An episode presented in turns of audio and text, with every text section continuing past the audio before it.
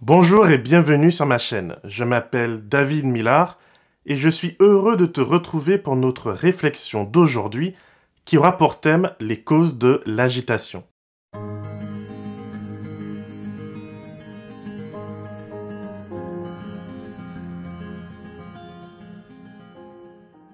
Agitation? Mais quelle agitation? Eh bien la dernière fois, je te parlais de cette agitation qui se trouve ici dans le cœur. Il s'agit des luttes intérieures que nous subissons toutes et tous. On dit souvent que notre cœur a ses propres raisons que la raison ignore. Et effectivement, je crois que nous vivons de plus en plus en décalage entre la raison qui tend vers l'objectivité et notre perception qui tend vers le chaos. Le problème de notre perception, c'est qu'elle est rarement fiable et solide. Notre perception est souvent capricieuse et peut changer du tout au tout en un clin d'œil notre perception agit comme un casque de réalité virtuelle qui nous plonge dans un monde qui nous semble tellement réel qu'il peut prendre le pas sur la vérité. Dès lors, mes ressentis créent leur propre logique et mon monde se rétrécit à mes seules croyances. C'est à ce moment qu'on se divise dans la société ou dans l'Église, puisque chacun vit dans sa propre bulle, dans ses propres croyances, il devient impossible de considérer les croyances des autres comme pouvant être valables. On qualifie alors ces autres croyances de dangereuses, de complotistes, de soumission à un nouvel ordre mondial, de crétinerie, bref. On ne peut pas être tolérant avec quelqu'un qui rejette le réel, qui n'est autre que bien sûr mon réel. Dans l'évangile de Luc, au chapitre 11 et à partir du verset 37, Jésus est confronté à l'intolérance d'un pharisien qui s'offusque de le voir manger sans se laver les mains. Se laver les mains n'est pas qu'une règle d'hygiène du temps de Jésus. C'est avant tout un principe religieux très important. C'est un principe religieux qui touche à la pureté. Or, on le sait bien, la pureté est une obsession dans l'Ancien Testament. Presque tout se vit selon le rapport manichéen du pur et de l'impur. En voulant manger chez un pharisien sans se purifier, non seulement Jésus se salit, mais il salit également son hôte et les invités présents. Qu'est-ce qu'il est inconscient, ce Jésus? Jésus, justement, enseignera le véritable sens de la pureté. La pureté du corps n'est rien, c'est une image, une parabole qui illustre la véritable pureté, celle du cœur. Jésus prend donc le temps de dénoncer cette incohérence, cette perception erronée qui fait vivre ce pharisien dans un monde virtuel. Dans ce monde, il est OK de voler, de mentir, de tuer les autres, aussi longtemps qu'on se lave régulièrement les mains, comme Pilate, et qu'on affirme le faire au nom de Dieu et du salut de l'Église. Ce qui est intéressant dans ce passage, c'est que Jésus prend l'initiative de la confrontation. Loin de l'image doucereuse, naïve et lâche qu'on lui attribue trop souvent, Jésus n'hésite pas de temps à autre à mettre les pieds dans le plat, à confronter son audience sur son hypocrisie, son incohérence et ses déviances. Je t'invite vraiment à aller lire ces chapitres 11 et 12, car ils sont interconnectés. Juste avant l'histoire, ou péricope pour faire un télo, avec ce pharisien, Jésus est justement en train de nous inviter à prendre garde à la manière dont nous voyons les choses. C'est un peu l'équivalent du verre à moitié plein ou à moitié vide. Si je m'habitue à voir les choses de manière positive, si je laisse la lumière de Dieu transformer mon cœur, alors je serai plutôt bien disposé dans la vie. Autrement, je deviens un vecteur du pessimisme. Bref, cette fin de chapitre 11 est plutôt sévère. Jésus envoie les barres et il fait un mic drop tellement épique qu'il suscite la violence chez les pharisiens et les docteurs de la loi. Là encore, Jésus nous montre pourquoi l'hypocrisie est tellement dangereuse. L'hypocrisie est un mensonge dont le menteur est la première victime. L'hypocrisie est un masque, un monde virtuel dans lequel nos perceptions de nous-mêmes et des autres sont complètement dénaturées. L'hypocrite est la première victime de son mensonge, car il se persuade lui-même qu'il est et qu'il vit quelque chose qu'il n'est pas et qu'il ne vit pas. Or, cette perception étant virtuelle, elle repose sur l'acceptation des autres. Si elle était réelle, alors que les autres en face l'acceptent ou pas, elle se suffirait à elle-même. Le soleil, par exemple, se contrefiche de savoir si tu crois en lui et si tu crois en son pouvoir de réchauffer la Terre. Si ta lumière brille indépendamment de l'opinion des autres, alors elle brille vraiment. S'il te faut par contre quelqu'un d'autre pour savoir si tu brilles, alors pose-toi des questions. L'hypocrisie est un poison tellement puissant que nous en subissons tous les effets. Pour certains, c'est à dose concentrée, pour d'autres, en dose moins forte, mais tous, nous en subissons les effets. C'est la raison pour laquelle Jésus ne termine pas son avertissement avec les seuls pharisiens. Il ne dit pas dans ce texte que l'hypocrisie est un problème chez les autres et pas chez nous. Après avoir dénoncé les pharisiens et les docteurs de la loi, Jésus se tourne vers ses propres disciples, ainsi que vers la foule qui le suit. Voici son message. Ne soyez pas comme eux. Autrement dit, ne t'enferme pas dans une bulle virtuelle. Si tu es lumière, alors cette réalité ne dépendra pas des opinions, mais de l'impact réel que tu auras autour de toi. Je reviens sur un élément important. Comme j'ai pu le dire dans mes précédentes vidéos, les pharisiens sont considérés comme des héros pour les juifs de l'époque. Ce sont des personnes pieuses. Ce sont des personnes qui aiment Dieu et qui ont un zèle incroyable pour les choses spirituelles.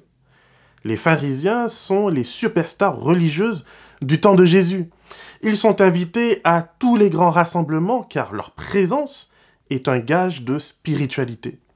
Si un pharisien est présent, cela signifie qu'on est validé, qu'on a suivi toute la loi de Moïse et des rabbins et qu'on va directement au ciel.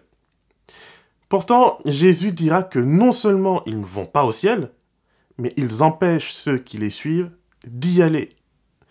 Comment est-ce donc possible que les personnes que nous respectons le plus, les personnes que nous admirons le plus pour leur dévouement et leur spiritualité, sont les mêmes personnes qui nous déçoivent ou nous égarent le plus? Ma réponse est que nous sommes tous idolâtres.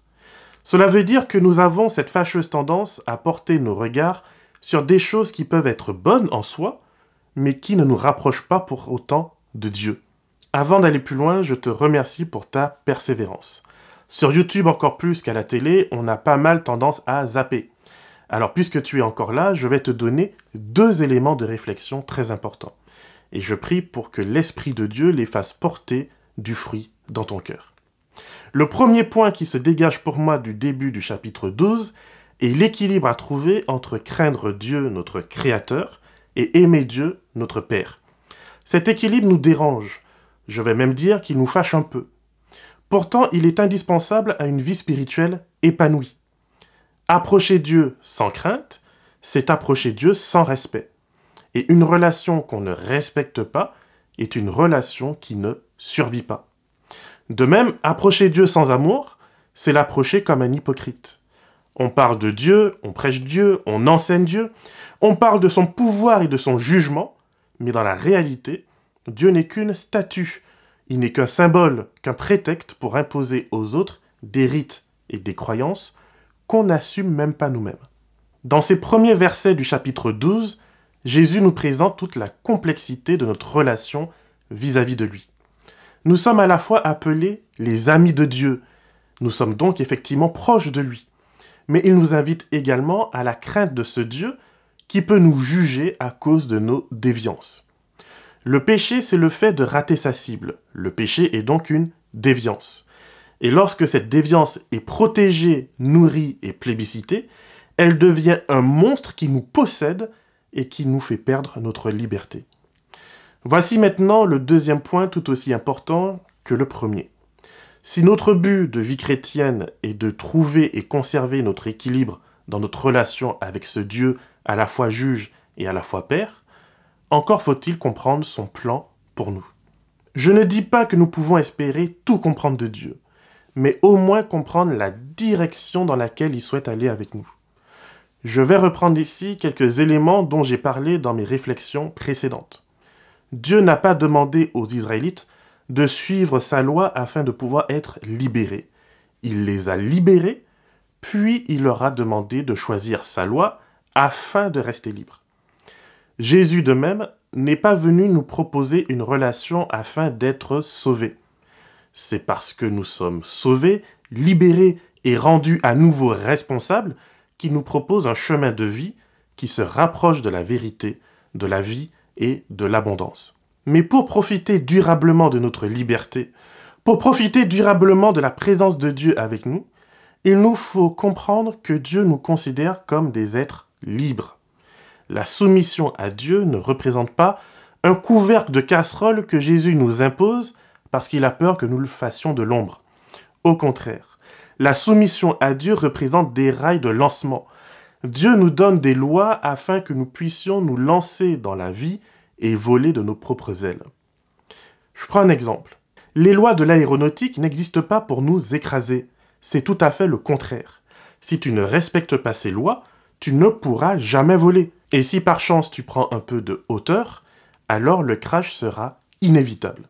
Voilà pourquoi Jésus refuse de se faire juge entre nous dans nos petits cancans. C'est la raison pour laquelle dans Luc 12 au chapitre 14, Jésus donne une réponse à un inconnu qui, pour être franc, au départ m'a un peu choqué. Voici ce que dit le texte biblique. Quelqu'un de la foule lui dit, Maître, dis à mon frère de partager avec moi notre héritage. Il lui répondit, Qui a fait de moi votre juge ou votre arbitre? Puis il leur dit, Veillez à vous garder de toute avidité, car même dans l'abondance, la vie d'un homme ne dépend pas de ses biens. Franchement, j'ai mis du temps à comprendre cette réponse. Jésus a l'opportunité d'exercer son saint et juste jugement, et ce faisant, d'améliorer la situation de vie d'une famille. Pourquoi ne le fit-il pas? Eh bien, je pense personnellement qu'il préfère nous apprendre à pêcher nos poissons plutôt que de nous maintenir dans un rapport de dépendance malsain. Jésus nous invite à questionner notre cœur et à questionner nos intentions. Il ne va pas venir à chaque fois nous dire ici prends à gauche, puis à droite, puis à gauche, puis à droite, puis à gauche, puis à droite. Ce serait lassant. Non, il nous donne une direction, il nous donne une carte et il nous laisse nous diriger. Bien sûr, il sera là lorsque nous aurons des accidents et des découragements. Mais Dieu ne souhaite pas que nous restions des bébés toute notre vie. Il le pense vraiment lorsqu'il nous invite à la liberté. Ce n'est pas pour ensuite nous la voler. La lettre aux Hébreux nous invite à devenir et à rester des adultes exercés au discernement. Je résume. Voici selon moi le cadre donné par Dieu. Amour et respect. Puis il nous dit, prends ton lit et marche. Cela signifie que la responsabilité est la nôtre d'avancer, de marcher. Jésus répare, Jésus console, Jésus guérit, il équipe. Mais Jésus ne marchera pas à ma place. Aujourd'hui, en psychologie, c'est la différence que l'on fait entre prendre soin et prendre en charge. Prendre soin, c'est donner à l'autre tout ce dont il a besoin pour grandir. Prendre en charge, c'est vouloir faire grandir l'autre à sa place. Tôt ou tard, cela finira mal. Tôt ou tard, l'un des deux sera fatigué et épuisé de l'autre. Tôt ou tard, l'un des deux perdra sa liberté et en voudra à l'autre. Le souci de l'hypocrisie des pharisiens, c'est de proposer un code de conduite qui prend les gens en charge, qui leur dit comment ils doivent se comporter du moment où ils ouvrent les yeux le matin au moment où ils les ferment à nouveau. On pense qu'en régissant chaque aspect de la vie des autres, on les aide à progresser et à se rapprocher de Dieu. Mais ce n'est là bien sûr qu'une illusion. C'est de l'idolâtrie. Jésus nous propose un autre chemin. Ce chemin, il passe par le cœur. Tu veux savoir pourquoi il y a tant d'agitation dans ta vie, dans l'Église ou dans la société? Regarde à ton cœur.